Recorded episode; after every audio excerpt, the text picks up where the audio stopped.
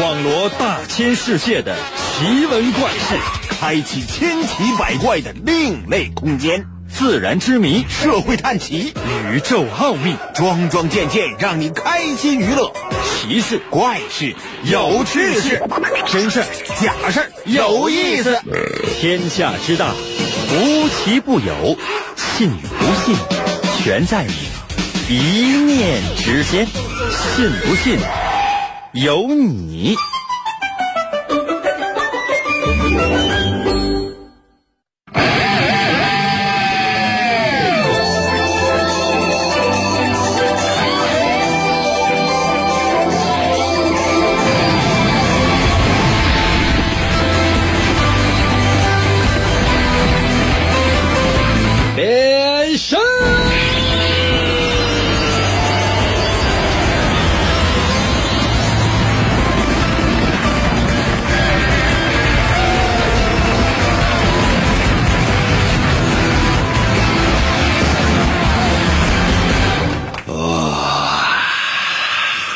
天气呢一天天的转凉了，那我相信呢，收听我们节目的朋友，你们内心的热情是不是也凉了？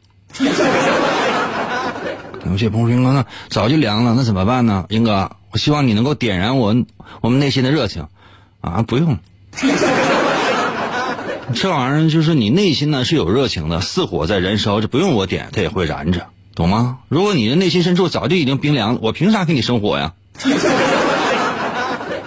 你知道现在煤多少钱一斤？参与我们的节目，了解事情的真相，并且可以发掘你内心深处你不为人知的另一面。神奇的，信不信？有你节目，每天晚上八点的准时约会。大家好，我是王银，又到了我们每周一次的测试环节。每到这个环节哈。朋友们，每到这个环节，你们就消停就可以了，认真的听我说每一句话，认真的听我说每一个字。可能有些朋友说：“那为什么？”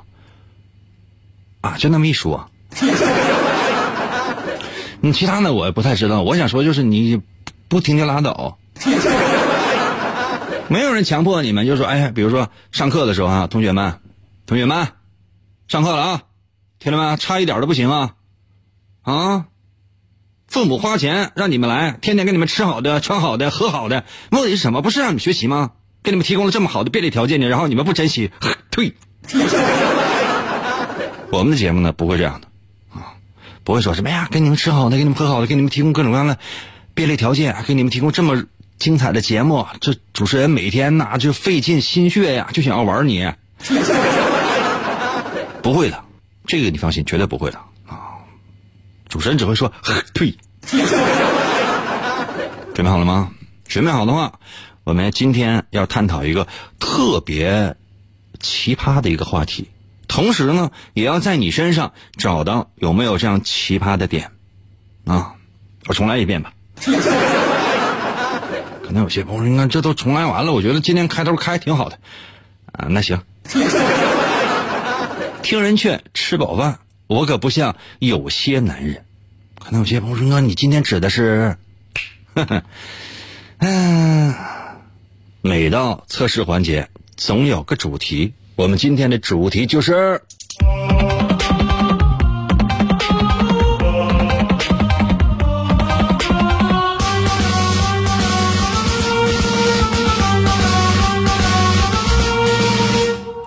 渣男。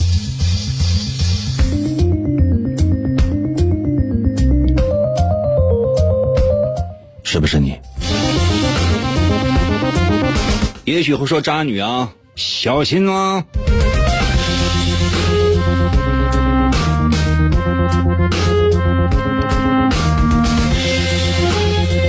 今天我们要说的这个渣男呢，是一个才子中的才子。他的名字呢叫做徐志摩。以前呢我们在节目当中呢提到过徐志摩，但是呢我们只是说他的这个一生啊是怎么怎么样的，那从来没有介绍过，就说他的这个就是这这怎么没的？一九三一年十一月十九号，一九三一年十一月十九号。再说一遍，一九三一年十一月十九号。可能有些朋友说：“那我们需要拿笔记一下吗？”嗯，需要。这个呢，你放心，高考呢肯定不会考。但啥呢？就是说，就是你知道一下啊，你到哪去跟人吹牛，人家不都知道吗？就是你说，哎，你们知不知道今天什么日子？十一月十九号啊，徐志摩死的那一天。嗯，怎么死的？就就就那么死的呗。一九三一年十一月十八号，徐志摩呢坐火车从上海到南京，然后呢十九号上午八点。乘坐中国航空公司的济南号飞机从南京往北平飞，当时不叫北京啊，叫北平，啊，飞。当时那飞机啊，朋友们，不要钱。有些朋友说你净跟他扯淡，你是这样的哈，就是说，他也不是说是完全不要钱，他推出了很多免费的机票。为什么？因为那时候没有人坐飞机，为什么？不安全，或者说害怕不安全。当然了，他坐这飞机跟别的飞机还不太一样。这飞机上呢，主要呢就是邮件各种各样的邮件就是过去你看，呃，写信呐，邮寄东西啊，航空的那种邮寄呢，很少很少的，不像现在哈，啊这个你发快递有各种各样的这个邮寄的方式，航空邮邮件这是其中的一种。飞机上主要就是那些邮件只有一个乘客，谁呢？徐志摩。特别有意思的是，当时呢，这飞机那机长就那驾驶员，三十六岁。徐志摩也是三十六岁，巧不巧？啊，这飞机呢缓缓起飞，在空中，呜，哎，我学飞机像不像？那有些朋友说：“那那你赶紧讲啊！喜欢听我继续往下讲，给我扣个一。说英哥赶紧，不想听，你赶紧给我出题，你要不然的话给我扣二。赶紧的啊，赶紧的，告诉我，希望我继续讲下去的给我扣一，不希望我讲，希望我马上出题的给我扣二，速度快点的。可能有些朋友说：“那那咱就继续讲呗。”不行。我思考了很久哈，我觉得我们的节目呢，应该根据听众的口味啊，在不停的变化。就大家愿意听的话，我继续往下讲；那如果大伙儿不愿意听的话，马上改录。这样的话呢，可以保证一件事，就是所有此时此刻正在收听我们节目的朋友呢，都能够就是就是就他就不听，就说啊难受。看很多朋友都给我扣了二啊，一会儿给你们拉黑。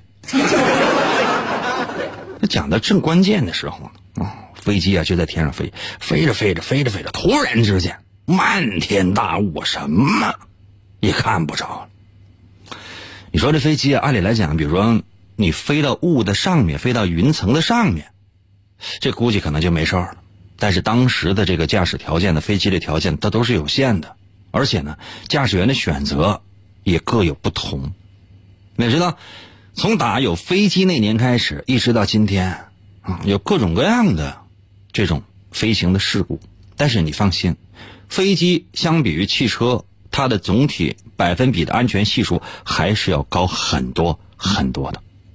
这飞机呢，为了寻找航线，降低飞行的高度，呜，往前开啊。徐志摩还问：“这前面是哪呀？”啊，飞机驾驶员说：“啊，看不着啊，这全是大雾啊。”啊，徐志摩说。那咱咱咱往哪飞？那钱呢？前面恍惚的有个东西，什么东西呢？不知道。离特别近的时候啊，徐志摩问：“这啥呀？这是？”飞行员说：“啊，山。”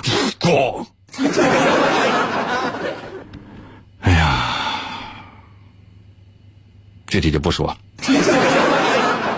直接撞山顶了啊！然后就是整个飞机就撞碎了嘛，就爆炸了。呃，就是，就是就就往下轱辘嘛，啊，从那山顶一直轱辘到山脚下，就是整个，当时飞机上那个机师是至少两个人啊，包括徐志摩在内，这都轱辘下来都都烧没了，就整个就人都已经烧的，就是已经乱七八糟了，乱七八糟了。嗯，那为什么知道其中有一个人是他呢？就是说，当时他他也是猜的。后来呢，就是经过调查发现啊，就可能是他。后来就仔细打听，说这小子再也没回家，那就是他。你知道，徐志摩呀，他遇难的消息传出来之后，在整个文艺界引发了巨大的轰动。你知道，有一个人呢，就特别讨厌他，经常呢讽刺他、挖苦他，没事呢就旁敲侧击的就说他。这个人的名字呢叫周树人。啊，有时候出来混的时候，艺名叫鲁迅。啊，鲁大师。啊，鲁大师好像是一个什么电脑软件是一个我不是特别喜欢，经常卸载，然后他会莫名其妙绑在一些在网上下载的游戏里面，然后出也出现在我的电脑里，然后我再次卸载，最后呢，通过三六零拉黑的一个东西。啊，鲁迅都说说，哎呀，纪念一下他吧，啊。啊，胡适呢，跟他关系挺不错的。胡适呢，就说，在我所有的朋友当中，像徐志摩，天才如此之高，性情如此之厚的人，世上再无第二。周作人，周作人知道谁吧？啊，周树人他老弟，他也说了，你看，哎呀，真是白瞎这人的。有些朋友说：“那是这么说的，嗯，就就大概的意思就都是这样吧。那具体挽联呢写的，你知道，就是在民国时候那个所谓的白话文，跟现在的白话文呢，它还有还是有区别的。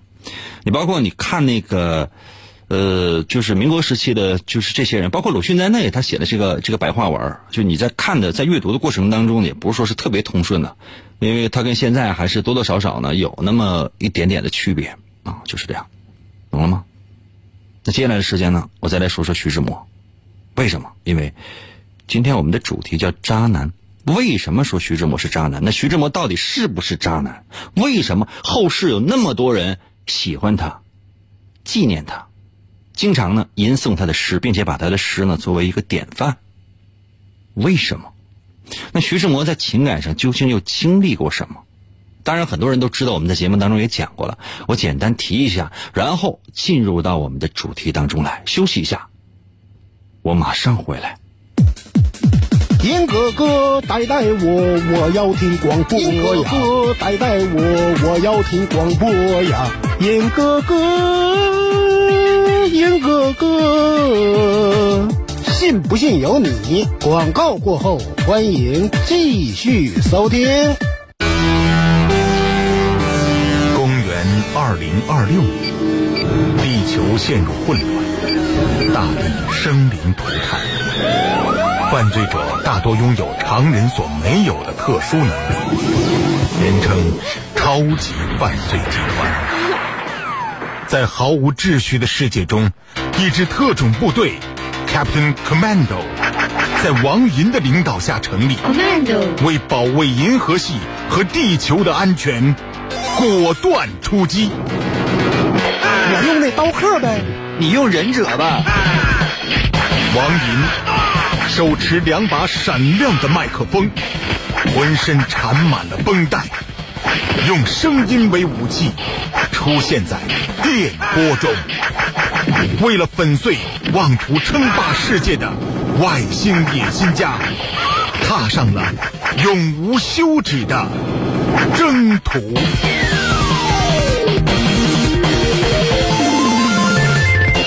呃，来喽，继续回到我们神奇的“信不信由你”节目当中来吧。大家好，我是王银。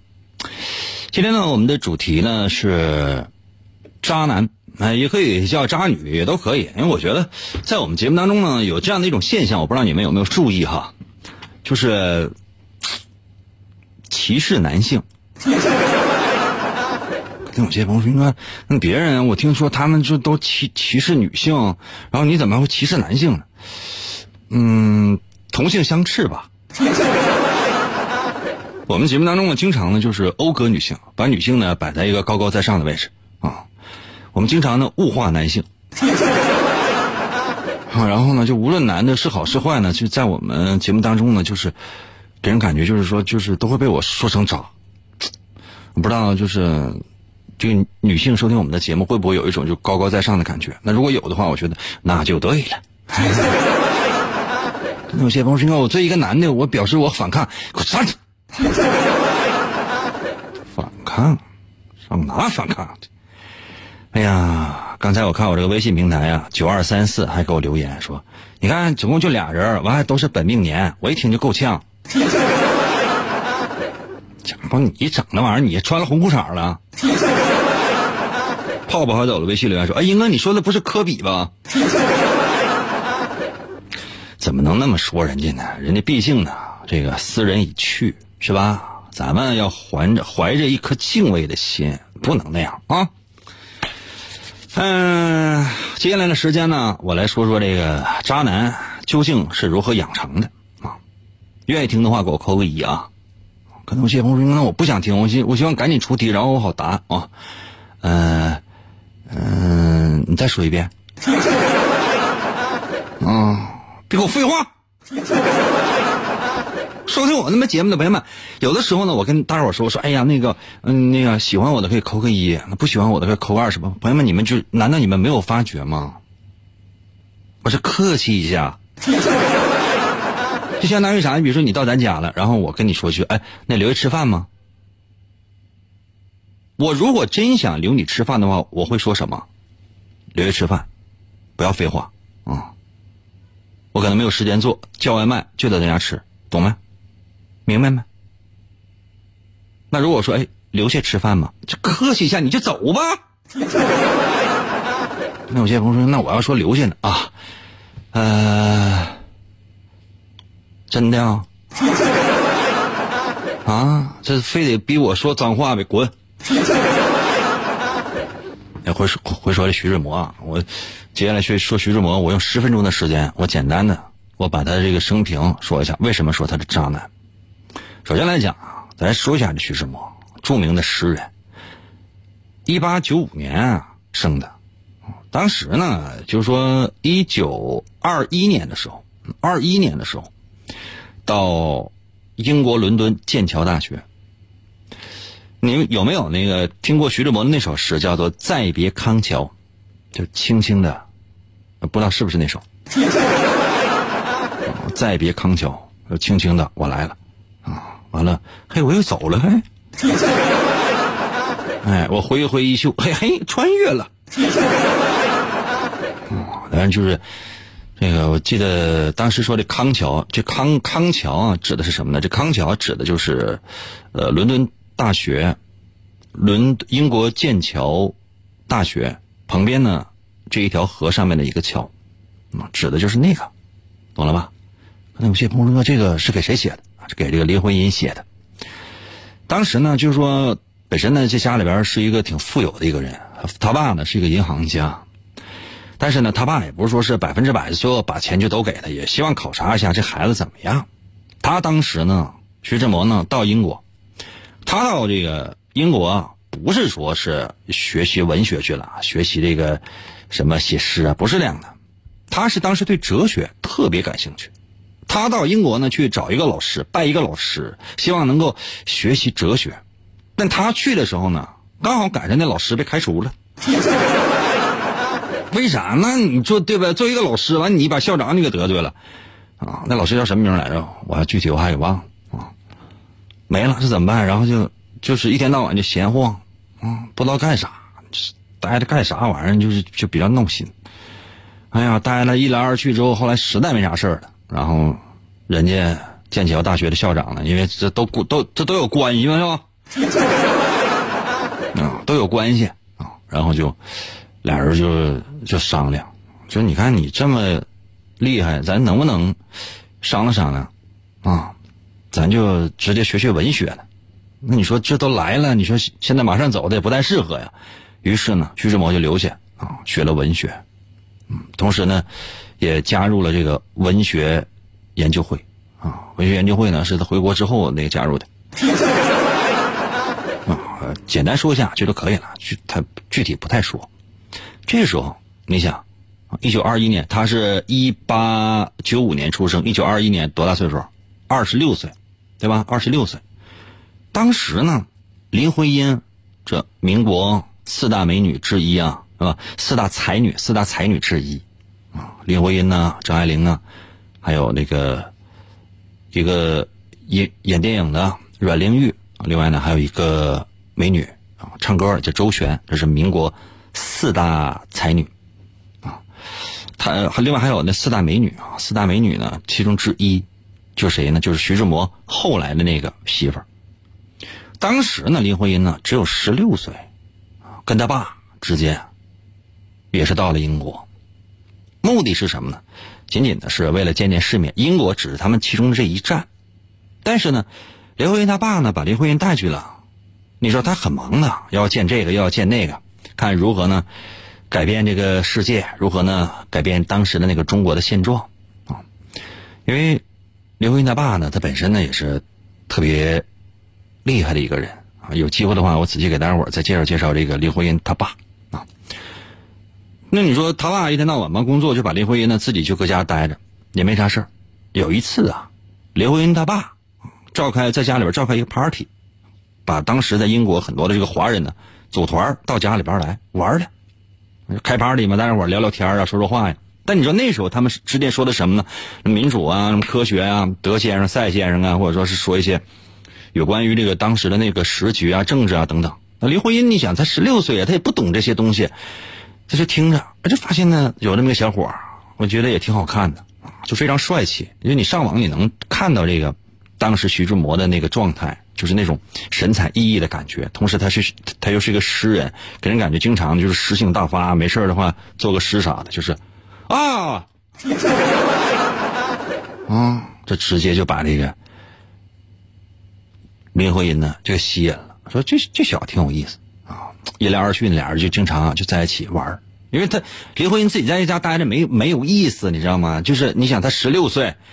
在那个时候，那个时代，那十六岁啊，基本上就该出嫁了，而且呢，情窦就已经开了。徐志摩呢，经常呢待着没啥事儿，啊，就带着这个小孩玩因为毕竟啊，这徐志摩二十六岁，跟林徽因他爸算是哥们儿，管林徽因他爸叫大哥啊。徐志摩就是说，你想，就这林徽因这谁呀？这不是应该叫什么外甥女是不？这辈儿我也整不清，要不就应该叫侄女吧，无所谓了啊。就是是大人带孩子玩，玩来玩去，玩来玩去，哎，就徐志摩发现这怎么这么好看？嗯，但毕竟他没敢下手。第一是因为他有媳妇儿，徐志摩有媳有媳妇儿，而且还有孩子。当时呢，老大就已经生出来了，老大两岁的时候，啊，徐志摩呢就已经。出来了，嗯，就是到伦敦去。哎，你说就是跟林徽因之间这算咋回事呢？哈，你说想说又不好意思说，毕竟自己有家有业有孩子，完了又跟林徽因他爸是哥们儿，你这玩意儿你说不清楚。直到有一回，林徽因他爸带林徽因啊去法国走了，去欧洲那边走一大圈这段时间呢，就只有徐志摩自己在家，在学校上学。徐志摩就觉得不对，是抓心挠肝的，空落落的，是内心深处想的是什么呢？我想的是什么呢？我想的是谁呢？那个女孩，十六岁那个女孩，那个眼神怎么就那么纯洁啊？那个内心怎么就那么干净啊？为什么我每次想到她，我这个心脏我这就不跳了呢？嗯，我内心深处的这个啊。后来呢？这个，啊，等到林徽因和他爸再次回到英国伦敦的时候，没有办法了，控制不了了，控制不了了，就直接呢把这个林徽因约出来说：“你看，我就喜欢你了。”林徽因吓坏了，林徽因你别跟他说你有媳妇儿 啊！徐志摩，徐说，林徽因可能心里想：要不要点脸？多大岁数，臭不要脸的！有些朋友说：“应该我就看过这他们两个人之间的这种书啊，还有包括他们两个人之间这种电视剧啊，不是那么样的。这是旁观者就那么说的嘛。咱不是现在不是站在道德的高度上可以随意谴责嘛？毕竟他们也不能过来打你打我的，对吧？那这种情况之下，那你说，这这这怎么办？这事儿怎么办？林徽因没吱声，没吱声啊！不仅仅林徽因知道这，林徽因他爸也知道这事儿。嗯，徐志摩也没瞒他爸，原来就大哥是吧？那个岳父，大哥，大哥，你能当我岳父吗？大哥这个气呀，这也没办法，就只能劝啊，就劝一劝吧。啊，哎呀，然后呢，徐志摩他老师，徐志摩他老师呢，是谁呢？朋友们，梁启超，梁启超知道谁吧？具体我不用再说了吧。他儿子呢叫梁思成，这梁思成谁呢？叫林徽因后来的老公。徐志摩啊，他老师梁启超直接给徐志摩写信，也听说这事儿，说你看你这大岁数，臭不要脸你，啊，臭不要脸，你这干的是什么事儿？这是人干的事儿吗？啊？就是让你去英国去干啥去了？你不学哲学了吗？完，你没有学哲学，后来你学了文学了，我也就忍了，稀里糊涂得了。你回来，你赶紧报效祖国得了。你说你还跟他待着干啥？完了，你掏完你跟你跟他聊着闲，你这一天天你就干那个事儿，你的不是什么好事儿，你知道吗？别跟那作妖了，别跟那闹了，你就该干啥干啥吧。你扯那蛋扯的有什么意思？你简直你是不是个人？你个畜生！可能有些朋友说应该不可能，梁启超，我们在历史书上学过，我们怎么可能？他怎么可能能说出这样的话，能办出这样的事儿？哎呦，不光是能说出这样的话，办出这样的事儿。徐志摩后来结婚的时候，啊，后来结婚的时候，找的谁呢？找的梁启超当的证婚人。你知道当时梁启超？在一对新人的婚礼上，说了些什么吗？休息一下，我马上回来。我的节奏，我的信念，我的生活，我的躁动，银哥，我的全部，信不信由你。广告过后，欢迎继续收听。硝烟弥漫、杀机四伏的战场，总是充满了血腥和残酷。在一场艰苦的战役之后，有两名英勇无畏的战士，肩负起了拯救人质的艰巨使命。我们要突破敌人最密集的火力封锁。你开吉普车，我开我。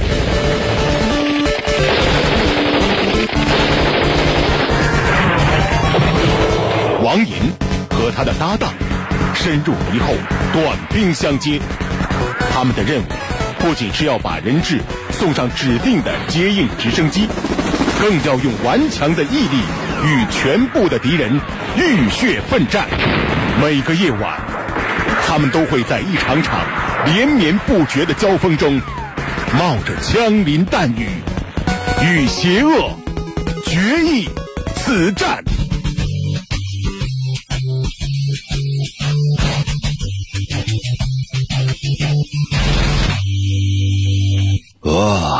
继续回到我们神奇的“信不信由你”节目当中来吧。大家好，我是王银。今天呢是我们的测试环节，刚刚呢公布了主题，叫做“渣男”，而且呢我们提到了这个徐志摩。但时间呢总是有限的，你知道收听我们的节目的时间它是有限的。那接下来的时间是我真正意义上的。来问所有此时此刻正在收听我们节目的朋友，希望我继续讲渣男的成长史，或者说他为什么会被人称为渣男的，给我扣数字一。希望我直接出题，你们来答的，给我扣数字二。这回是真正意义上的问，为什么？因为节目时间是有限的，想答题可以，但很有可能呢赶不上。那如果你想听这段历史的话呢，我可以继续往下讲，题目可能出不上啊，完你自己加小心。现在我给大家伙儿呢，每个人一次选择的机会，我就要数量，我就要数量啊！希望我继续讲下去的，给我扣个一；不愿意呃再听我讲这段历史了，只希望我马上出题的，给我扣二，都可以。这回是真正把选择权交给你们，我给你三十秒的时间，我在你们身上浪费三十秒的时间。啊，只扣一个数字一就可以了，只扣一个数字一就可以了，或者只扣一个数字二就可以了。我要速度，我要速度，要速度啊！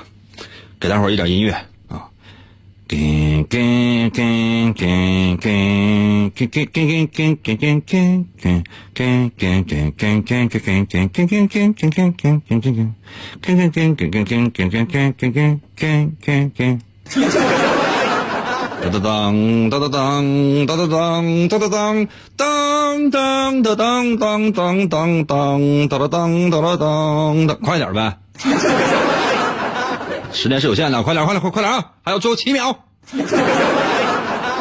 嗯，希望我继续讲的话，我扣数字一；不希望我继续讲，马上出题给我扣扣数字二。快点，快点，快，快点！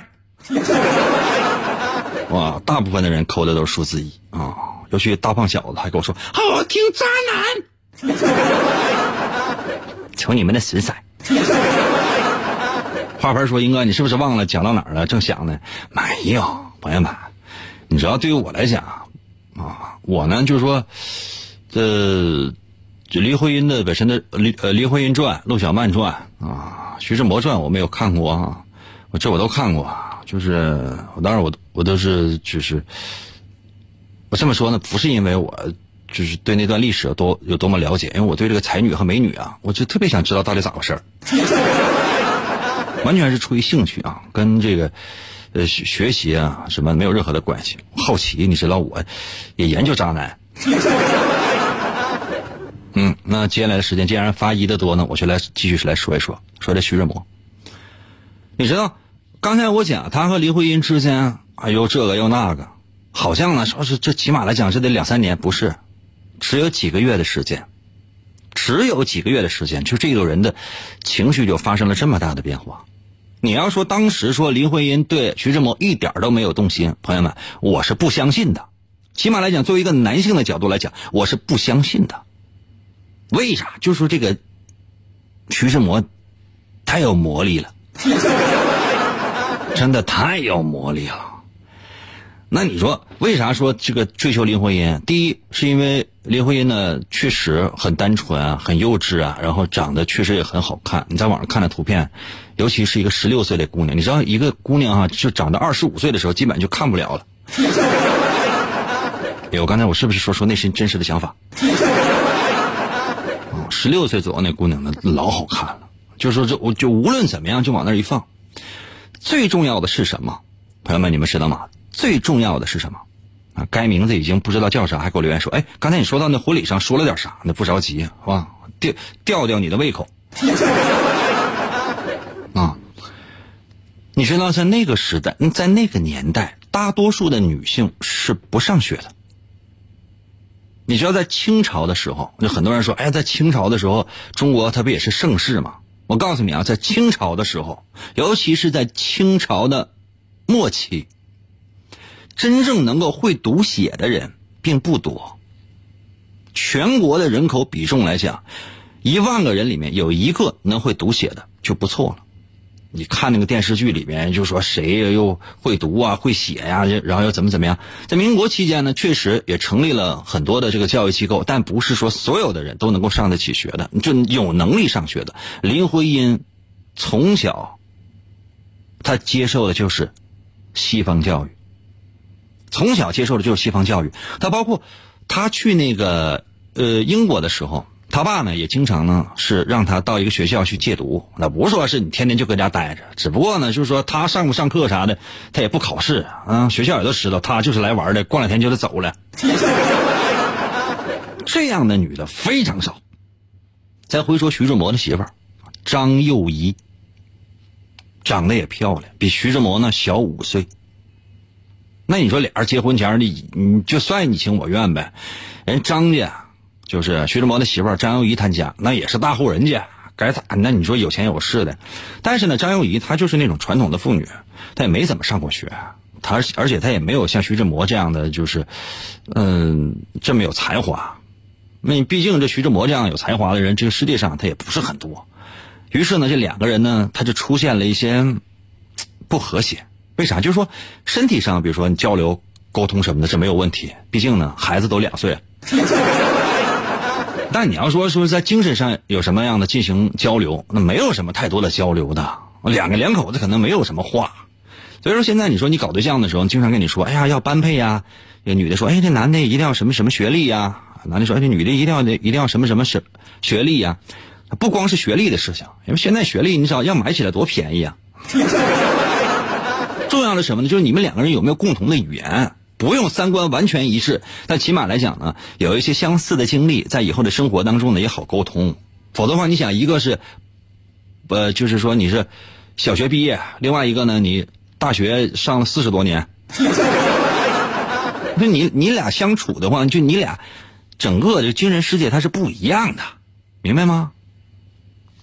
然后我看我看一眼啊。蓝蓝天说：“英哥，听完故事，难道你要请我吃夜宵吗？我削你吧！啊，咱说这个徐志摩，他也不是完完全全的人渣。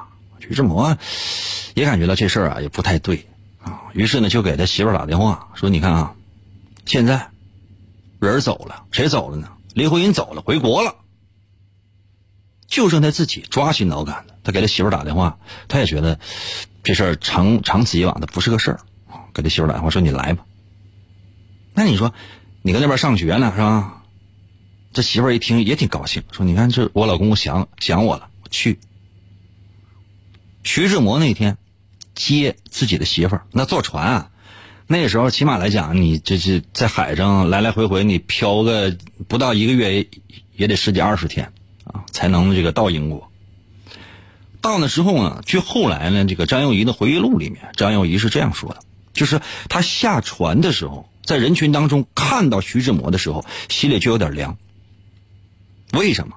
你们有没有去车站接过人？去码头接过人？去机场接过人？比如说，你不用说接你亲密爱人，就是接你父母，起码来讲，你翘首企盼，你翘脚，你跟那看着，哎，我这是。我爸我妈这是不是下飞机了啊？就是哎呦，我老公啊，我媳妇儿啥的，这是不是出来了？你得看着点。没有，张幼仪一直非常非常关注的就是自己的老公徐志摩在人群当中是不是也在这样，哪怕就实在给你举个牌儿，她一眼就看到人群当中她老公，不是因为说说说只有一张亚洲脸，而是因为在人群当中有一张亚洲脸。就徐志摩呀，只有他眼睛看向的是别处，身体在这儿，灵魂没在，心就凉了。当然了，就是说，俩人在一起呢，也算不错，挺协，挺挺协调的。没有在这个学校住了啊，不能再住这宿舍了，直接呢，家里边也有钱嘛，啊，在这个郊区租了一个单间俩人就搁那住。当然，就是说，上班下班啥的，这这这个上学、下学啥的，徐志摩该干嘛干嘛，就只剩下他媳妇张幼仪一个人在家，啥也没有。你说你那附近其实想逛个超市啥，啥也没有，那光秃秃一大片，也觉得非常的孤单寂寞冷，这怎么办呢？她发现经常呢，就发现她老公啊，白天呢上学，晚上回来呢，一副啊就是灵魂不在身体里面的这个样子，这咋回事呢？这是。弄行，没事呢，经常就写信，给谁邮不知道，为啥用英文写的？那他媳妇张幼仪，那汉字他都不认识几个，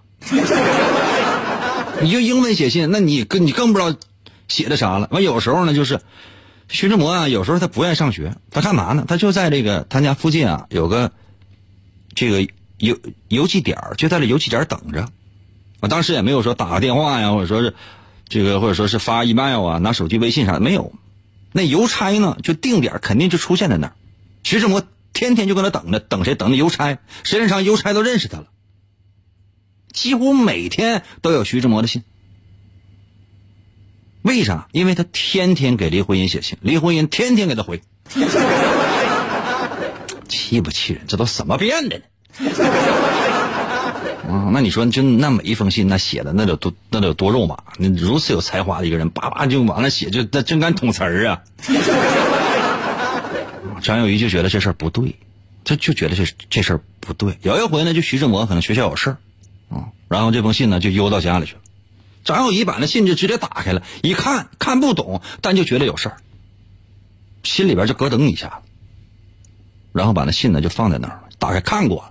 徐志摩回来，分明知道张幼仪不知道信上写的是什么，不知道林徽因写的是什么，但是徐志摩直接告诉他：“我爱上别人了。”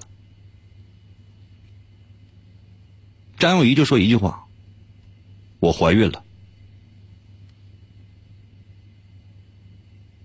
怎么办？徐志摩没吱声，往旁边一坐，这事跟我没关系，过去了。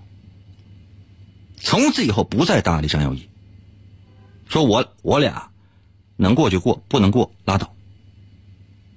你知道张幼仪当时就说，他什么也不知道，他语言都不通，陪着这个徐志摩就在这英国，每天忍受的是什么？徐志摩的这个白脸儿。实在活不起，过不下去了。正好，张幼仪他哥给他打电话，说：“你跟伦敦你过得怎么样？是不是挺好？”张幼仪就哭了，说：“你这玩意儿，哎呀，就把这事儿呢就跟他哥说了。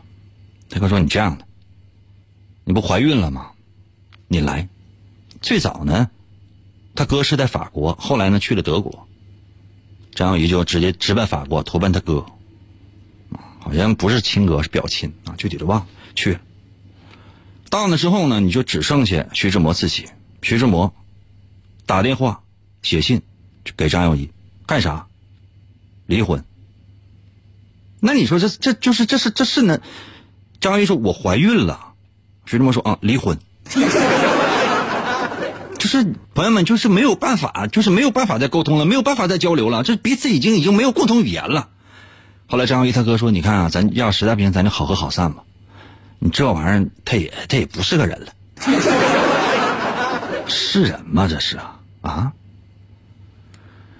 后来呢，张幼仪给这个徐志摩打电话说：“那你要是这样的话，你就来吧。”一九二二年，就这俩人拖了大概有半年多的时间啊，差不多一年不到一年，十几个月吧。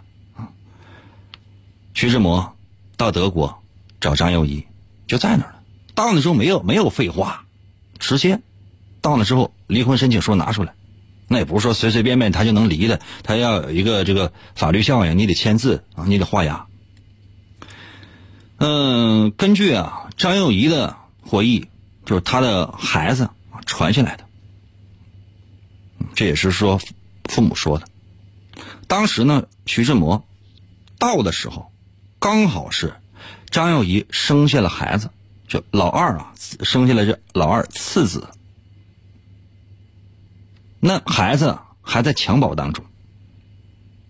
张幼仪也没废话，写上离婚可以，没问题，没问题啊。